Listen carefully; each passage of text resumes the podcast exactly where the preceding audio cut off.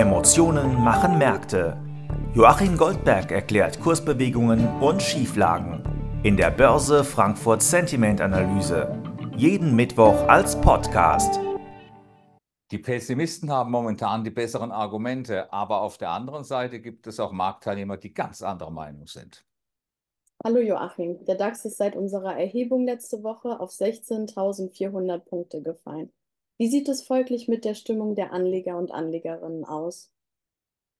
Ja, Emma, die institutionellen Investoren, die haben es eigentlich, äh, wenn man den Börse Frankfurt Sentiment Index nimmt, äh, die haben es ganz gut kommen sehen, was da geschehen wird. Äh, der Index ist nämlich um 12 Punkte zurückgegangen auf einen neuen Stand von minus 23. Das zeigt auch die Grafik. Und wenn wir die Veränderungen uns angucken, dann ist eigentlich interessant, dass über 80 Prozent der neuen Bären aus vor, von vormals neutral eingestellten Akteuren gestellt das heißt also, hier hat es eine Bewegung von seitwärts nach bärisch gegeben.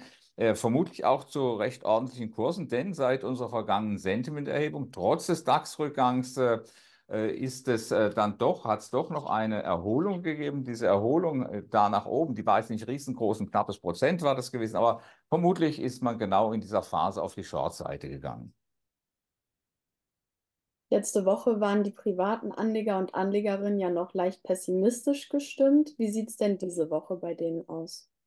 Ja, dort hat es äh, interessanterweise eine ganz ähnliche Entwicklung gegeben. Auch dort sind vormals seitwärts neutral eingestellte Akteure auf die äh, andere Seite gegangen, aber nicht auf die Bärenseite, sondern auf die Bullenseite. Und der Börse Frankfurt Sentiment Index, äh, der steigt infolgedessen um acht Punkte und zwar auf einen neuen Stand von plus eins. Das heißt also, die Privatanleger scheinen die Geschichte etwas anders wahrzunehmen, auf den ersten Blick zumindest sind sie also deutlich positiver eingestellt als die institutionellen Pendants.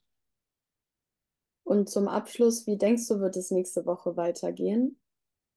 Das ist eine gute Frage, Emma, wie es nächste Woche aussieht. Aber es ist tatsächlich so, dass wir ja auf der einen Seite die institutionellen Investoren haben und wenn wir dann mal in die relative Betrachtung gehen, äh, dann sehen wir, dass der Pessimismus jetzt äh, gar nicht so riesengroß ist. Natürlich ist er auffällig ein bisschen, aber nicht riesengroß. Es dürften auch keine allzu großen Engagements dahinter stehen. Wenn wir uns äh, den Vergleich mal erlauben seit Jahresbeginn, dann ist der Pessimismus sogar im Prinzip auf neutralem Terrain. Das heißt, ganz ähnlich wie bei den Privatanlegern.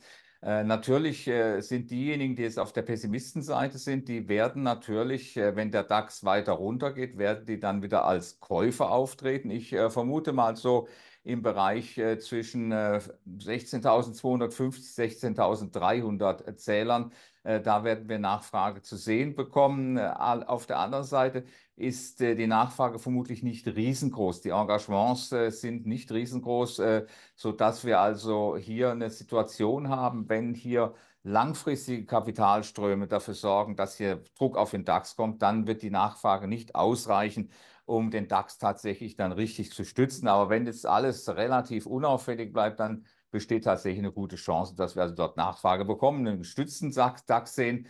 Äh, auf der anderen Seite sollte es überraschenderweise für viele Marktteilnehmer doch noch nach oben gehen.